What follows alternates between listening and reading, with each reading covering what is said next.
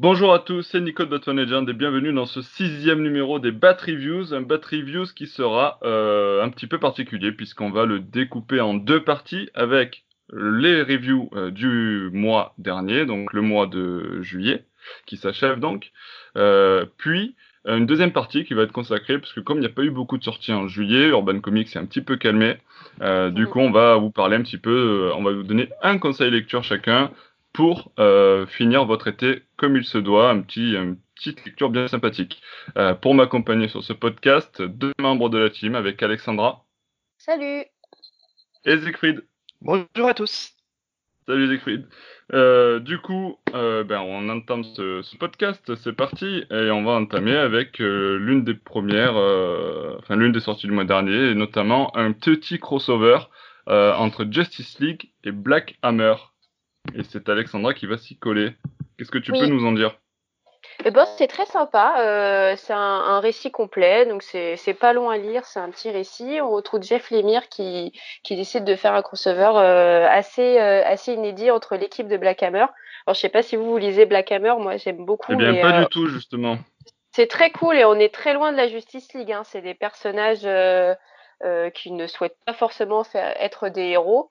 Euh, des personnages très humains avec des caractères très différents, euh, des super pouvoirs euh, certes, mais pas loin du loin de Superman très héroïque.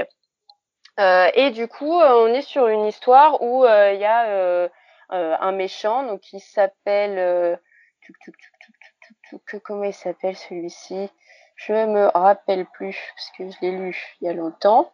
Mais euh, un méchant qui, euh, qui transforme en fait, qui, qui, transforme le temps, qui joue avec les temporalités et qui du coup euh, va échanger l'équipe de Justice League et l'équipe de Black Hammer. Donc Black Hammer en fait est enfermé euh, depuis euh, des années et des années dans une ferme.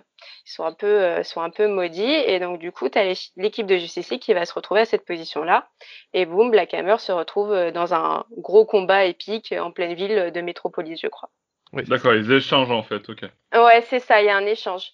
Euh, pour le coup, Jeff Lemire se fait plaisir et c'est beaucoup plus destiné à un public de Black Hammer. C'est-à-dire qu'on est vraiment euh, sur le, même esprit, le même rythme que Black Hammer. On n'est pas du tout euh, euh, sur le côté très Justice League que nous, on a l'habitude de lire. moi, j'ai trouvé ça sympa. Alors évidemment, il y a moins de moins d'action, moins de, c'est ça ou c'est pas, oui, moins d'action. Après, ça commence un peu à se bouger parce qu'ils se rendent compte, que ce soit la Justice League ou Black Hammer, ils se rendent compte qu'ils sont enfermés dans une temporalité et qu'ils sont pas à sa place. Euh, alors c'est intéressant parce que du côté Justice League, du coup, euh, ça, ils pensent que ça fait 20 ans qu'ils sont enfermés là, ils savent pas comment, et euh, chacun prend ses habitudes. Donc, euh, bah, Clark Kent, ça va être le fermier évidemment, parce qu'il a été euh, éduqué avec ses parents comme ça. Donc à un moment donné, il s'habitue. Batman, lui, il cherche encore tu sais, il fait des il, a, il est dans, dans l'atelier euh, de la ferme, euh, puis il se dit mais attends mais c'est pas possible, euh, il y a un truc, il veut pas s'habituer à cette position-là. Wonder Woman telle qu'elle, hein, toujours en train de tempérer entre les deux et commencer à s'habituer que, ça se passe comme ça. Donc il y a de ce côté-là un bon respect, je trouve, de Jeff Lemire au niveau de, de la mentalité de chaque héros. Par contre, au niveau de l'écriture, c'est très très Black Hammer. Euh, pour le coup, ça change un peu c'est pas oufissime. Hein. C'est pas euh, le crossover. Euh, ouais, ça euh, révolutionne rien, mais c'est juste un petit, un petit crossover non, parce sympa, que... quoi.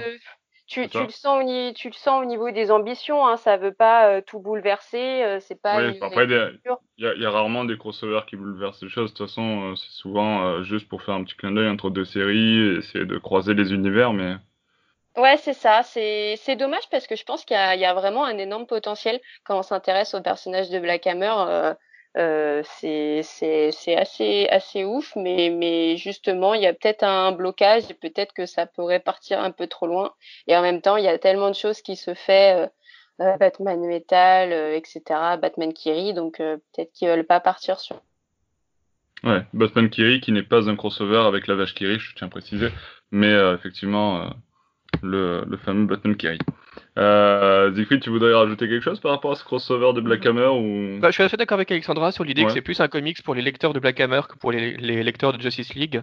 On a quand même une espèce de ton un peu intermédiaire, au sens où il y a plus de combats que dans un Black Hammer habituel, Mais euh, bon, on reste comme du Black Hammer et on sent que euh, Jeff Lemire écrit surtout ça pour les personnages de Black Hammer. Quand on retrouve la Justice League enfermée dans cette ferme et prenant ses habitudes, donc l'idée c'est plutôt de, de, transposer en fait dans chaque personnage de la Justice League, on, reconnaît, euh, on reconnaît un peu la psychologie des personnages de Black Hammer.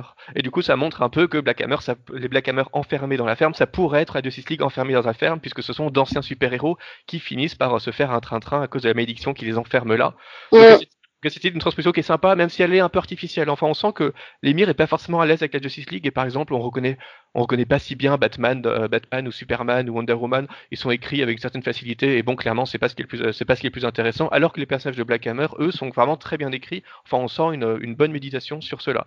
D'autant qu'il y a cette idée assez amusante que comme euh, tout à coup, ils se retrouvent, euh, ils se retrouvent à Metropolis alors que c'est une ville qui n'appartient même pas à leur univers les membres restants de la Justice League euh, enquêtent, euh, notamment Martian Hunter ou Aquaman, enquêtent sur la, euh, enquêtent sur la disparition de Superman, Batman, Wonder Woman et, le Flash, et du coup estiment que eux qui puisque Black Hammer vient d'apparaître à leur place, c'est eux qui sont coupables et donc vont essayer de vont essayer de les interroger, de comprendre ce qui se passe. Et ça donne des dynamiques assez assez sympas, notamment avec la, petite fille qui essaie de draguer Aquaman. Enfin, il y a des trucs qui sont assez assez drôles. Et clairement, pour un lecteur de Black Hammer, c'est assez savoureux.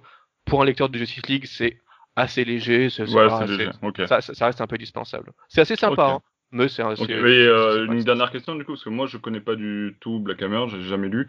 Euh, c'est un crossover qui en gros ne m'intéressera pas quoi. Si je si je connais pas Black euh, Hammer. Alors non, ça peut, au contraire, ça peut, ça peut te, ça peut t'emmener sur l'univers Black Hammer. Hein. Parce que euh, c'est la question, c'est est-ce que tu peux te dire bon, je vais essayer de découvrir un peu l'univers comme ça, et euh, avoir un, petit avant-goût, on va dire, avant de me lancer dans. Ouais, parce que c'est plus axé sur Black Hammer que sur Justice League. Enfin, au niveau, euh, au niveau de l'ambiance, tu retrouves exactement ce que tu, tu retrouves bah, déjà au niveau du dessin, au niveau des couleurs et au niveau de l'écriture. Donc, ça, ça peut être une bonne porte d'entrée. Hein. Oui, je, suis assez d'accord, d'autant que dans les toutes premières planches de Black Hammer, on a vraiment une, enfin de Black Hammer de Cecil, on a vraiment une, une, une, introduction des personnages, ou en quelques planches pas très subtiles, on redéfinit clairement euh, les, la psychologie de chacun, la position de chacun. Donc ça peut, au contraire, enfin, y a, je pense que vraiment l'idée c'était aussi d'introduire à Black Hammer les lecteurs habituels de Justice League qui se disent tiens, je connais pas Black Hammer, mais je vais lire ça, c'est sympa qui euh, comprennent très vite euh, qui sont les personnages, où ils en sont, ce qu'ils font là, et qui du coup peuvent à la fin de leur lecture être intrigués par, la, par, le, par le reste de Black Hammer. Donc c'est une, plutôt une bonne introduction pour le coup. D'accord, ok. Tout à fait d'accord avec Alexandra là-dessus. Très bien. Bon, vous êtes plutôt d'accord sur ce premier récit. Passons au second récit qui euh, tu as lu, Siegfried. C'est justement le Multiversity présente Terre X. Qu'est-ce que tu peux nous en dire? Alors, avant toute chose, il faut savoir qu'en VO, ça s'appelle Freedom Fighters. Ça s'appelle pas Multiversity Present Freedom Fighters ou quoi que ce soit, ça s'appelle Freedom Fighters. Mhm. Euh, donc, ça se passe sur l'une des terres du Multiversity, donc le, le, nom est effectivement sur la Terre 10, donc le nom n'est pas forcément usurpé. Mais quand on pense à Multiversity, on pense quand même à, à l'album qui, euh, qui réunissait des, uniquement des, des récits de Grant Morrison sur cet univers-là. Or là, c'est pas Grant Morrison, c'est juste euh, un, juste un auteur, euh, Robert Venditti, qui a pris l'un des nombreux, l'un des nombreux univers créés par Grant, euh, Grant Morrison pour Multiversity et qui le développe dans Freedom Fighter sur 12, fascicules. Donc il n'y a aucune notion de, on va naviguer entre les univers, on voit, on voit même pas d'autres univers. Enfin, on reste vraiment sur cette Terre 10, qui est donc la Terre où les nazis ont envahi les États-Unis et ça se passe plusieurs, euh, plusieurs années après les, les événements de Multiversity, où euh, c'est bon, les nazis ont assis leur emprise complète sur les États-Unis, notamment grâce à Overman, donc, qui est le Superman euh, recueilli par Hitler, élevé par Hitler et qui, et qui, qui, a, qui a favorisé cette espèce de, de conquête du monde. Et autre grosse bizarrerie qui, bon, qui, qui, qui, mène un peu un coup de gueule contre, contre Urban, c'est ah, que sur la... instant coup de gueule. C'est que sur la couverture de ce Multiversity Presenter X, on voit donc les personnages, euh, les transpositions dans cet univers de euh, Batman, euh, Wonder Woman, Superman et le Flash, donc qui sont Leatherwing, Brunhild, Blitzen et Overman. Au premier plan et à l'arrière-plan, on voit l'équipe des Freedom Fighters, notamment dirigée par Uncle Sam. Et en fait, dans le comics, on attend jusqu'à la fin Leatherwing, Brunhild ou Blitzen qui n'apparaissent strictement jamais. D'accord. Donc on nous vend quand même ça sur l'idée que tiens ça va être cool, on va retrouver ces transpositions, le Batman nazi c'est quand même marrant, le Superman nazi plutôt sympa, enfin on va voir un peu ce que, comment ils apparaissent en dynamique avec l'équipe des Freedom Fighters et euh, bah que dalle en fait. Et euh, bon c'est on est un peu dans le publicité mensonger. En fait ça rappelle vraiment ce que Urban avait fait sur Léviathan, le tome 1 de Léviathan, où on voyait euh, Batman au premier plan sur la couverture alors que c'est une aventure de Superman. L'idée, c'est ah, vraiment Batman, ça fait vendre. Batman. Bah, justement, l'idée, c'est vraiment de capter le public traditionnel d'Urban Comics qui pourrait ne pas être plus attiré que ça par juste les Freedom Fighters, qui sont une équipe qui est pas connue, surtout par un gros volume de 12 fascicules. Enfin, ça fait quand même une lecture conséquente à un prix conséquent. Mais c'est complètement mensonger parce que vous, ne retrouverez pas c'est les personnages qui sont au premier plan de la couverture dans ce comics. Alors, pour le comics lui-même, c'est en fait c'est assez assez étrange. Au début, j'ai eu du mal à accrocher à partir du 4e, 5 5e fascicule, je me suis dit, tiens, il y a vraiment des twists sympas, j'ai vraiment été pris. Et à la fin, j'ai de nouveau été déçu. Parce qu'à un moment, on sent tout à coup une espèce de regain, de, une espèce de profondeur de l'univers, euh, quelque chose d'un peu, d'un peu dérangeant. Et à la fin, ça finit par un truc hyper manichéen où on a un gros, un, gros méga combat de typique de comics, du rétro, quatre fascicules et où il se passe absolument rien. L'inconvénient étant surtout que finalement, ça reste un univers qui est très très manichéen au sens où euh, c'est une équipe qui est formée par euh, Uncle Sam, donc euh, l'un des, des avatars du patriotisme états-unien, et qui lutte contre des, nazis. Et ouais, ben, on dépasse jamais ça en fait. On dépasse jamais les bons Américains qui luttent contre les méchants nazis. Alors il y a tout un discours, une espèce de repatriotisme qui est plutôt sympa, au sens où Uncle Sam explique que oui, les États-Unis ont fait des erreurs, même les pères fondateurs des États-Unis, dont lui il est issu, avaient des esclaves, enfin, mais c'était une erreur et il n'aurait pas dû dévier parce que le vrai esprit américain, vous comprenez, c'est vraiment prendre soin des opprimés, sa liberté, etc. C'est un petit peu dérangeant, je trouve. C'est un peu trop patriote, mais bon, il y a cette idée quand même qu'il y, a y a une vraie Amérique qui n'est pas l'Amérique de Trump, quoi, sous-entendu. Sauf que euh, porter ce discours-là dans un comics complètement américain où il lutte même pas contre des Américains mais contre des nazis, bah, ça, ça c'est un peu léger. Hein. Ça, du coup, ça perd un peu le, la splendeur du discours. Quoi. Du coup, le mm. comics n'a aucune ambition politique et donc on sent vraiment que c'est un discours pro-américain dans un comics qui n'a absolument rien à voir avec euh, le, discours qui est tenu. Du coup, il n'a aucune force, aucune pertinence. C'est complètement, euh, c'est assez déplacé. Enfin, c'est, vraiment très. Il n'y a même pas de sous-entendu euh, sur. en fait, les nazis, ça, ça Donald Trump. Enfin, un truc un peu qui nous permettrait de raccrocher ça à une, actualité. Non, c'est vraiment des, c'est vraiment des Allemands nazis c'est vraiment un peu lambda et c'est dommage parce que c'est quand même très très joliment illustré par Eddie Barrows. Il y a Redondo aussi qui fait une apparition sur un fascicule parce que je pense que Barrows n'a pas eu le temps de finir, mais c'est vraiment très joliment euh, dessiné. C'est plutôt joliment écrit. Enfin, il y a vraiment un moment où on est pris dans l'histoire. Il y a surtout des dessins super, euh, vraiment très creepy. Et ça, c'est assez étonnant parce que c'est un comic quand même plutôt conventionnel et euh, a une espèce de plastic man nazi qui fait, qui inspire vraiment quelques visions d'horreur très très réussies. Mais globalement, voilà, c'est beaucoup trop, euh, beaucoup trop et beaucoup trop long pour euh, l'histoire euh, extrêmement simple, extrêmement linéaire que ça essaie de raconter. Et jusqu'à la, il y a un moment où vraiment on croit que ça va se développer, ça va prendre de l'envergure. Il y a l'apparition d'un personnage qu'on attendait vraiment depuis, depuis le début du fascicule. On se dit que ça va vraiment rebattre les cartes. Et en fait, ce personnage disparaît très très vite, complètement de l'intrigue. Et on se retrouve avec un truc qui n'a, qui n'a vraiment aucune ampleur. Et c'est vraiment dommage. Ok, et une dernière question, est-ce que c'est euh, lié à autre chose ou est-ce que c'est totalement indépendant On lit ça euh, voilà, dans un coin et puis c'est tout Ou est-ce que tu peux trouver des connexions avec, euh, par exemple, le Multiversity qu'on a pu voir avec d'autres histoires du, Multiversity Ou est-ce qu'il y aura une suite qui peut te connecter Enfin voilà, dans cette idée-là, où c'est totalement indépendant, tu lis ça dans un coin et puis c'est tout quoi. Alors après, il n'y a pas de suite qui est promise. Euh, donc c'est, comme je disais, la, suite de, l'un des fascicules de Multiversity de Morrison et de certains événements de 52. Donc on pourrait voir une connexion, sauf que ça se passe bien après et euh, sans l'équipe, sans l'équipe des pseudo Justice League de cet univers-là. Donc en fait, il s'est un peu saisi de quelque chose qui existait déjà, mais pour le faire à sa sauce bien après, et donc être assez libre avec ça, ce qui fait que ça se lit dans un coin. Enfin, j'imagine pas qu'on puisse rapprocher ça ensuite okay. une espèce de Multiversity 2 de, de Morrison. Je pense que Morrison n'aurait aucun plaisir à se ressaisir de ce qu'a fait ici Venditti. Donc oui, ça, si vous avez vraiment adoré cet univers-là dans, euh, dans Multiversity, vous pourriez lire. Et encore, je suis même pas sûr parce que vous pourriez plus être déçu qu'autre chose. Donc non, faut vraiment le lire, le lire en soi parce que voilà, c'est quand même très joliment dessiné. Euh, ça, ça, se lit plutôt bien, mais euh, faut vraiment avoir aucune attente pour, euh, pour l'apprécier, je pense. Et surtout, oubliez complètement la couverture parce que si vous attendez. Enfin, moi, vraiment. N'attendez pas le Batman euh, version. Euh, voilà, jusqu'à la fin, je me suis dit, tiens, il va y avoir un twist et on va voir euh, Leatherwing, Blitzen, Brunhilde qui vont arriver et qui vont changer un peu le, statu quo, vraiment bouleverser les choses. Et ça, vraiment, ça, je m'attendais à ce que ça redonne vraiment une profondeur au récit. Et rien du tout. Et ça, vraiment, ça a participé au fait que été vraiment très déçu par la fin. Ok, très bien. Euh, on passe à la suite. Dernière, euh, dernière euh, lecture du mois, parce que comme je vous disais, il n'y en a pas énormément ce mois-ci. et c'est un petit peu previously on DC's. On va parler zombies. avec DC's Unkillables de Tom Taylor. Alexandra, que peux-tu nous en dire? Bah, C'est trop trop bien. Franchement, ça a été une belle surprise parce que, bon, déjà, moi, tout le côté zombie, je suis pas très zombie. Ah, alors, zombie, pas, pas, zombie, zombie, c'est autre chose. Zombie. Zombie.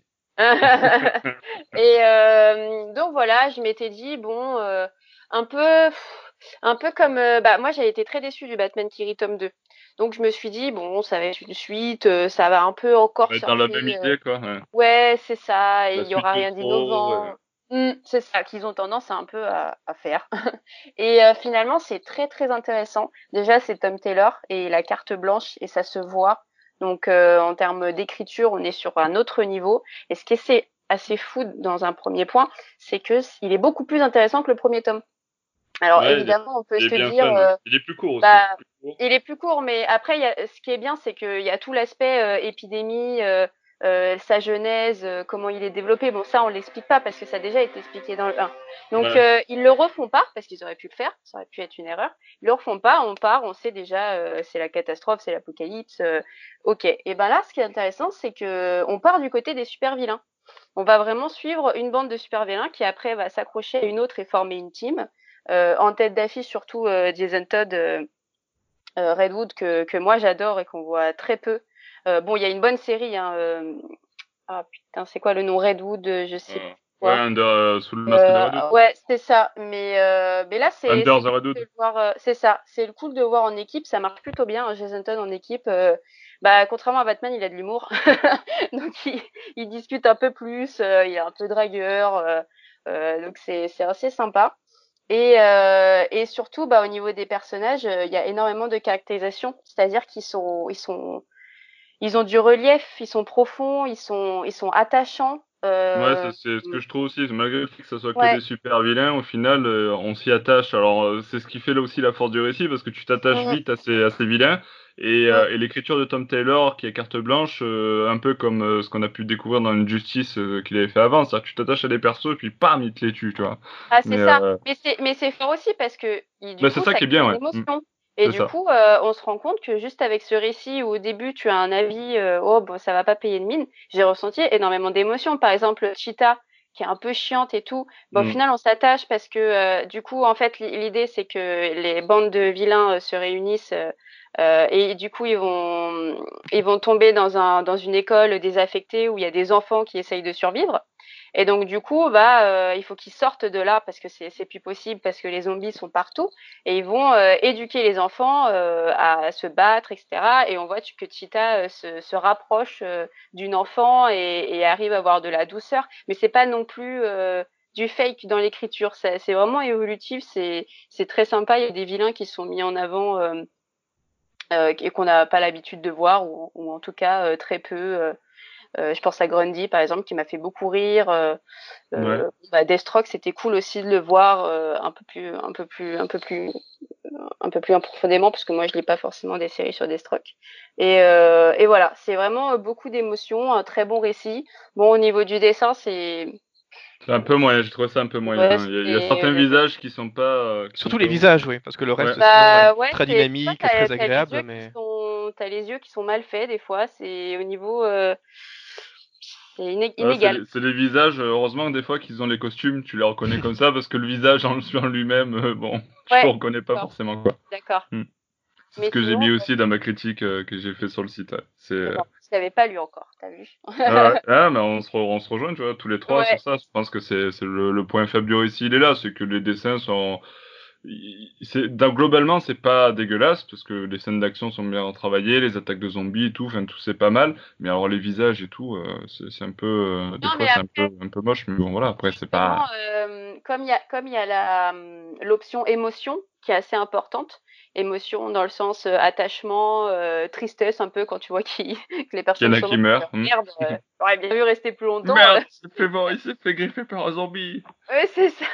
Ou la petite la petite romance entre Jason Todd et la fille et le la fille de Deathstroke. C'est c'est pas mal et donc bon ça m'a ça m'a un peu fait oublier le dessin. Euh, c'est pas. Oui, non, mais bien sûr, bien sûr. C'est juste pour sortir un point, un point négatif, c'est ce qu'on ressortirait, parce qu'au final, le, scénario et tout ça, c'est plutôt top. Ouais. Bah ouais, moi je le conseille euh, carrément. Ok, ça marche. Quelque chose à rajouter sur ça?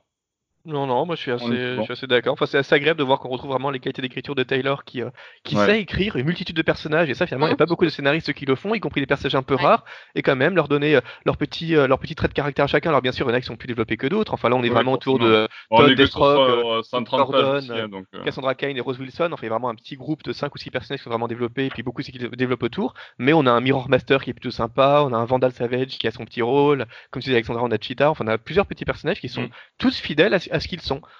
Et euh, qui un petit rôle. Ça, euh. ça, ça, donne envie de, de laisser encore plus euh, de carte blanche à Tom Taylor, quoi. Quand on voit qu'il peut écrire comme ça. Il y en aura encore du DC, dans mon avis. Hein. Ah oui, il y en a plein. Mais même, même, sur, euh, même, sur, autre chose que du DC pour Tom Taylor. Autre chose, même bah, sur. il peut tout bah, faire. Là, là, en plus, il est, il est bon, on va parler de la concurrence, mais du coup, enfin la concurrence, moi je m'en fiche, j'ai pas de concurrence, moi, mais je veux dire, chez Marvel, il a signé un contrat justement pour développer une série où euh, les, pour aller avec les Avengers où euh, la Terre est privée d'énergie, d'électricité, enfin il y a un truc comme ça. Oui, de Dark ah bah, Age. Il peut, hein. Hmm. Peu, hein, ça va être très cool. Donc euh, ça, ça a l'air pas mal, enfin ça a l'air pas mal aussi quoi. Et en parallèle, il va faire un préquel à Injustice qui serait apparemment une Injustice zéro. Ouais, ah. oui, il a Donc il continue ça, ouais. quand même. Ouais. ouais, il a utilisé ça, oui, oui, bah oui. Non, mais bon, c'est plutôt cool. C'est vrai que c'est un scénariste qui est, qui est, qui est sympa, mais, euh, mais, bien en plus dans son rôle de faire des trucs à côté comme ça, des univers euh, euh alternatifs euh, intéressants et, et destructeurs. Bah, dans... Vraiment, ouais, dans Injustice 2, quand même, on sentait que ça, ça, patinait parfois un petit peu. Je sais pas ce que vous en avez pensé, mais il y a bah, plusieurs, il y, y, a plusieurs fascicules qui étaient quand même vraiment en, en perte de vitesse. Du coup, ça, ça, ça, pouvait faire un peu peur. Et euh, le premier DC, on l'avait dit, était quand même chouette, mais pas tout à fait convaincant. Et en fait, voir que euh, le deuxième DC, en fait, se débarrasse des facilités d'écriture du premier pour aller directement à ce qu'il veut faire et euh, s'amuse, fait de l'émotion avec des personnages rares, bien écrits. Enfin, c'est vraiment très rassurant pour la suite. Non, tout à fait. D'ailleurs, j'en profite pour dire que malgré le fait que ce DC peut se lire indépendamment du DC original, c'est mieux d'avoir lu quand ah même oui. DC original pour comprendre ah l'univers et qu'est-ce que le virus, comment il a été répandu, comment il se répand et, et tout ça parce que bon voilà, ça reste indépendant du premier DC, mais il vaut mieux avoir lu euh, le premier DC pour bien comprendre tout l'environnement le, qui entoure cette série quoi. Parce que le plaisir, c'est aussi de retrouver un, euh, enfin, une vision alternative des événements du premier DC. Et si on, a une vision alternative, mais sans avoir une vision source, on apprécie moins le, le travail de, de, recul et d'originalité de, de Taylor. Tout à fait, tout à fait. Bah, écoutez, je vous propose qu'on passe à cette seconde partie du podcast avec euh, quelques petits conseils euh, de lecture pour finir cet été euh, chaud. C'est chaud été qui, nous, qui nous, nous chauffe bien comme il faut. avant ça, peut-être juste un petit coup d'œil sur une petite lecture qui vous tenterait bien pour le mois d'août. Un petit, allez, juste comme ça, rapidos. Alexandra, sans rentrer dans le détail, mais... Euh, bah, du coup, euh, on en avait parlé un peu en off avant, euh, le, nouveau Joker. Joker, fini, de rire. fini de rire. bah oui, moi je trouve ça toujours intéressant quand on, quand on n'est pas de la vieille école et qu'on a on est arrivé il y a il y a 7 ou 8 ans dans les comics. Moi j'ai pas lu des vieux récits comme ça. Et bah je, sais même pas si ça a été publié en français. je pense que ça n'a bah, jamais été publié. Je suis pas sûr. Et puis surtout, je n'ai pas de VO aussi, donc contrairement à mmh. Siegfried, il y a des trucs que j'ai bah pas. Et si je peux en savoir un peu plus sur le Joker, euh, apporter un peu de nouveau, euh, why not? Donc, ouais, euh, puis le, le, bon, enfin, le, le, topo est plutôt intéressant avec un Joker qui aurait fini par tuer Batman et qui essaie de se trouver une vie après. Enfin bref, c'est plutôt, voilà, c'est plutôt sympa.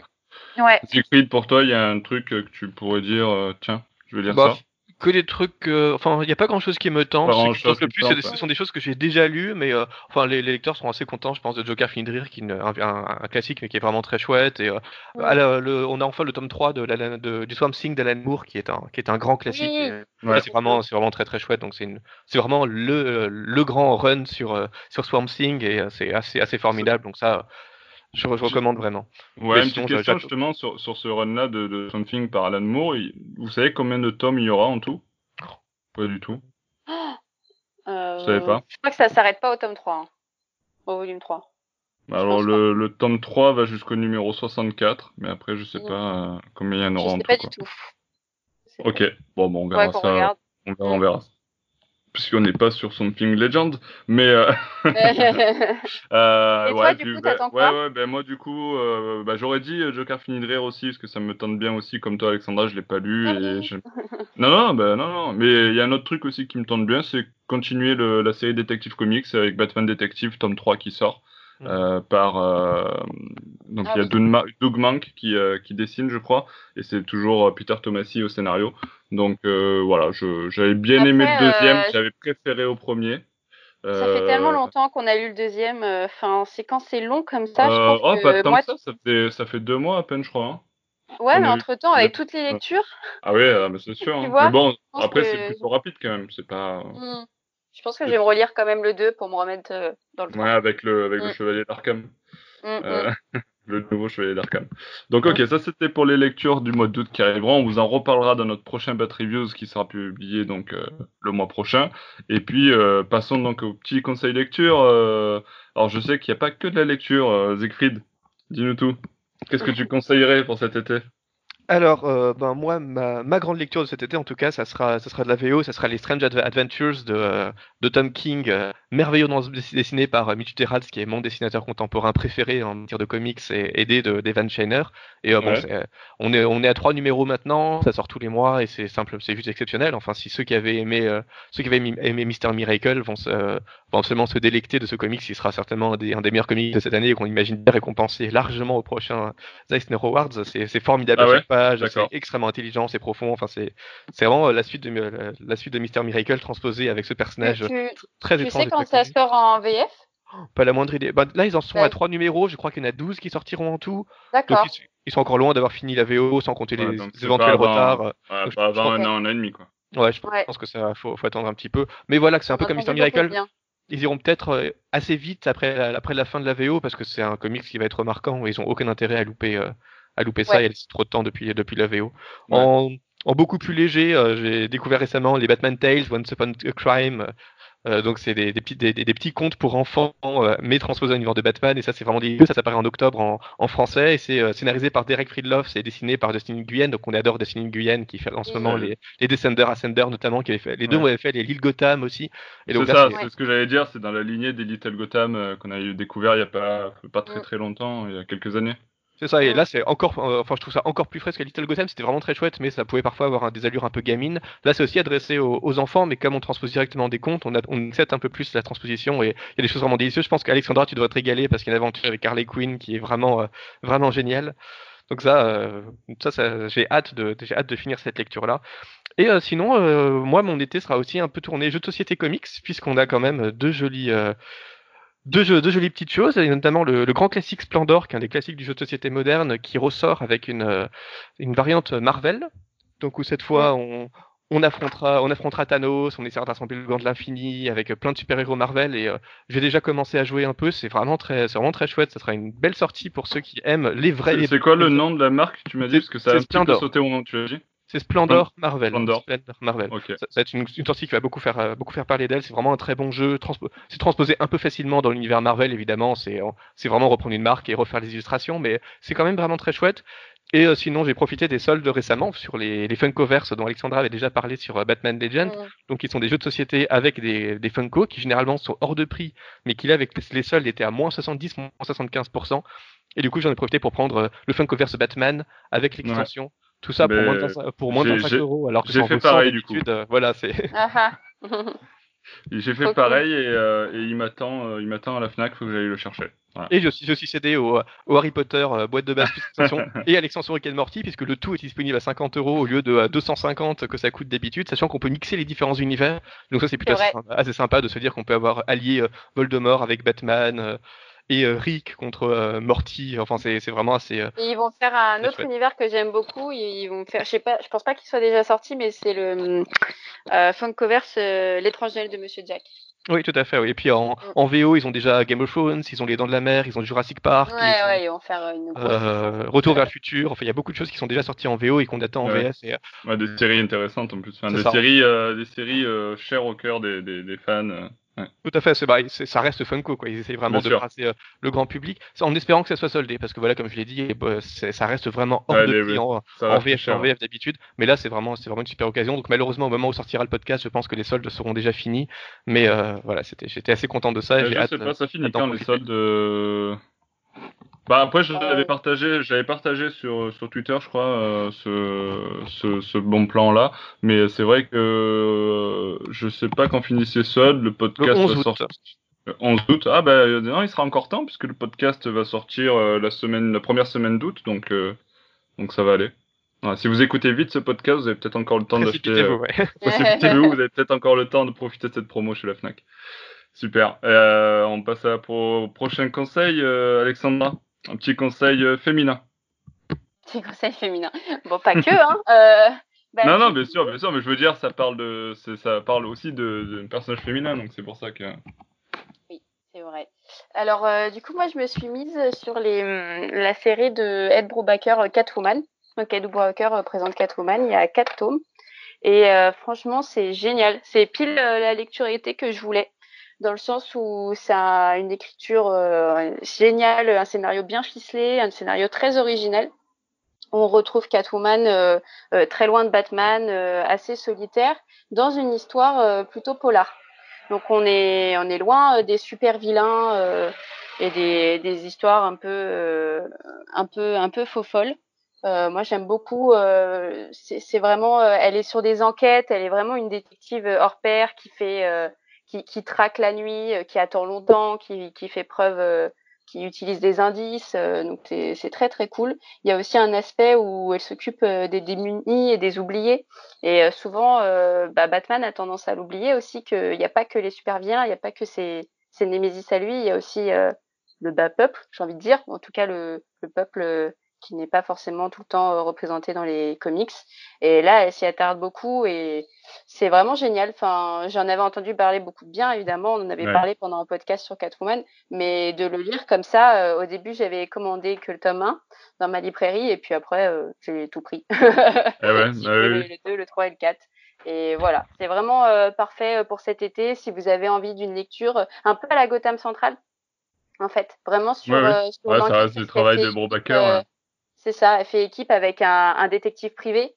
Alors leur, euh, leur, relation elle est géniale parce que euh, lui tu sens qu'il la trouve belle, euh, elle elle le titille un peu, mais on n'est pas sur un jeu de séduction mal écrit quoi. C'est vraiment une, une, belle collaboration avant tout et une belle histoire à lire. Est-ce que tu arrives au tome 3 qui est mon qui contient ma, mon arc préféré dans ce dans ce run? Non, pardon, je, je, vais commencer le tome 3, pardon. Oui, donc justement, euh, hâte, que, tu en arrives là, parce qu'à la fin du tome 3, c'est vraiment génial. Donc, euh, tu vas faire de bonnes ah. découvertes. Il va falloir que je lise ça, euh, sachant que moi j'ai acheté, euh, j'en ai trouvé en occasion, j'ai le tome 1, tome 2 et tome 4. Donc il me manque le tome 3.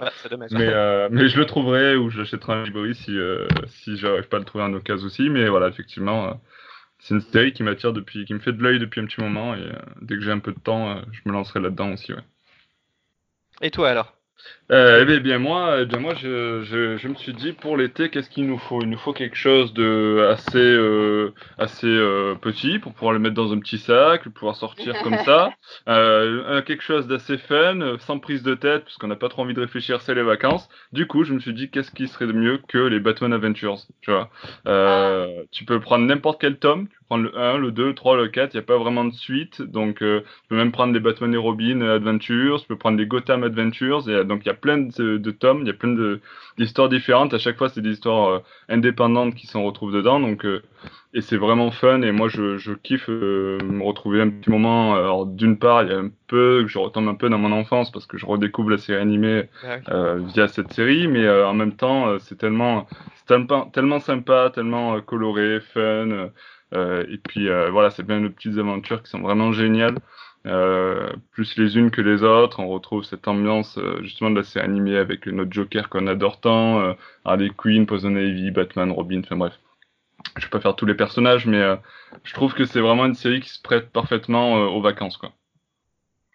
Je sais pas si, ouais, je. Fait d'accord. Ouais. de toute façon, ça se lit n'importe.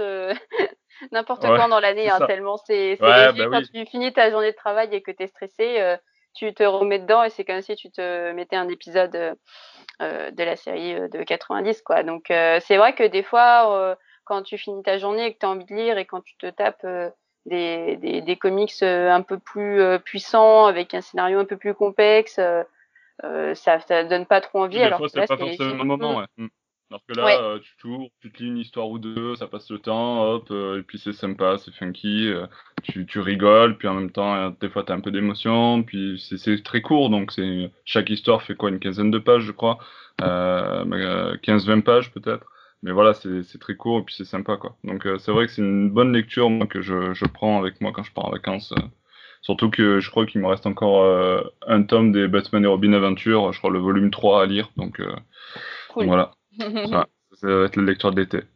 je pense qu'on a fait le tour, du coup, euh, tous les trois, de, ces reviews du mois de juillet, puis euh, de, nos, petits euh, conseils de lecture ou de jeux pour, pour cet été.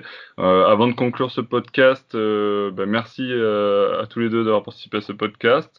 Et merci à ceux qui nous ont écoutés jusqu'ici. si ça vous intéresse, bon, on avait parlé dans notre précédent podcast qui était le Battle spécialement dédié au bilan euh, du run euh, Batman Rebirth par Tom King. Donc si vous êtes intéressé, je vous invite à aller euh, checker ça sur, sur YouTube ou sur PodCloud ou SoundCloud ou même sur le site directement. Batman Legend. Et puis, je vous donne rendez-vous pour notre prochain podcast qui va être publié donc d'ici une dizaine de jours et qui va revenir euh, sur euh, les films Batman de Joel Schumacher, euh, Batman Forever et Batman et Robin. Ça va être très fun aussi, ça va être endiablé comme débat. donc je vous donne rendez-vous dans ce prochain podcast et puis le mois prochain pour de nouvelles Bat Reviews. Merci à tous et à très bientôt. N'hésitez pas aussi à vous nous laisser vos commentaires euh, dans les commentaires de la vidéo YouTube ou sur les réseaux sociaux, Facebook, Twitter, Instagram. Enfin bref, vous connaissez le topo. À très bientôt pour de nouvelles aventures de Batman. Ciao, ciao, ciao. À bientôt.